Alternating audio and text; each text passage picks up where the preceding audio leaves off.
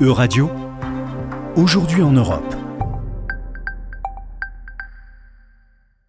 Bonjour à toutes et à tous, bonjour Juliane. Commençons cette édition en faisant le point sur l'approvisionnement en gaz de l'Europe. Depuis le début de l'invasion russe en Ukraine, les États membres de l'Union européenne sont forcés de reconsidérer leur approvisionnement en gaz qui provient en grande partie de la Russie. Bonjour à tous, bonjour Laura. Oui, l'UE souhaite en effet réduire ses approvisionnements en gaz russe de deux tiers d'ici à la fin de l'année. Un projet très ambitieux et complexe qui vise à réduire la dépendance de l'UE face à Moscou. Rappelons tout de même que l'UE importe 40% de son gaz de la Russie et finance ainsi largement le régime russe et sa guerre en Ukraine. Dans ce contexte, certains pays africains espèrent augmenter leur exportation de gaz vers l'Union européenne. Oui, Laura, récemment, c'est le groupe italien Eni et la compagnie pétrolière algérienne Sonatrach qui ont signé un accord. Jeudi 26 mai, le président algérien Abdelmajid Tebboune et le chef d'État italien Sergio Mattarella, accompagné du Premier ministre Mario Draghi, se sont réunis pour entériner ce nouvel accord gazier. Selon les dirigeants, ce mémorandum représente une étape supplémentaire pour renforcer la coopération énergétique entre l'Italie et l'Algérie. Cependant, les observateurs internationaux doutent que les exportations en provenance du continent africain puissent compenser une si forte baisse de l'approvisionnement russe.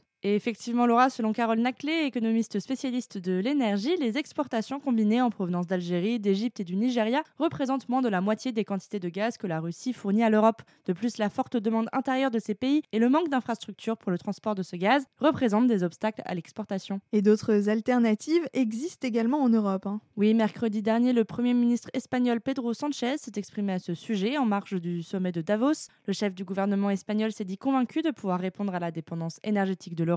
Il a rappelé à cet effet que l'Espagne, avec le Portugal, possède environ la moitié du stockage de gaz naturel liquéfié de l'UE, des réserves qui doivent approvisionner un front méditerranéen européen composé de l'Italie, du Portugal et de la Grèce.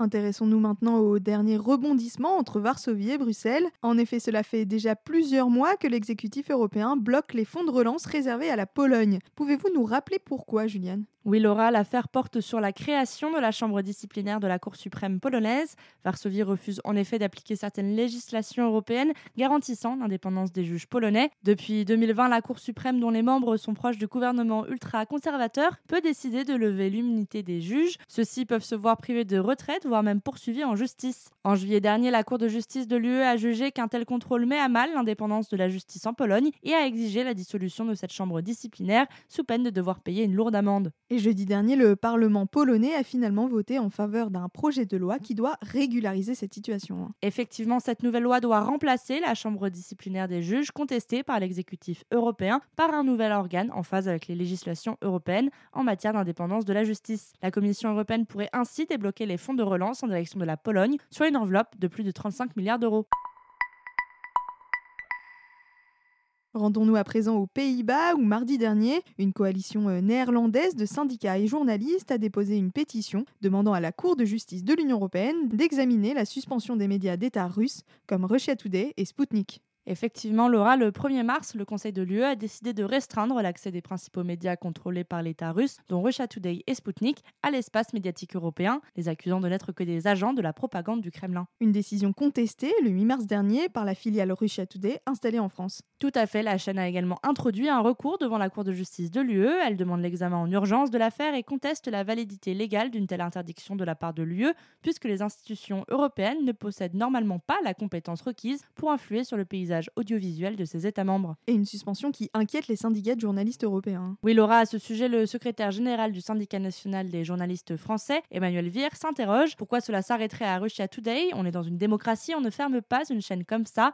De son côté, la coalition néerlandaise qui regroupe journalistes et défenseurs des droits civils estime que la suspension des médias d'État russe a été faite à la hâte et soulève des questions sur notre état de droit et sur ce que nous défendons en tant que société. Les membres dénoncent une décision politique sans contrôle judiciaire et demandent à la Cour de justice européenne de réexaminer la légalité d'une telle mesure.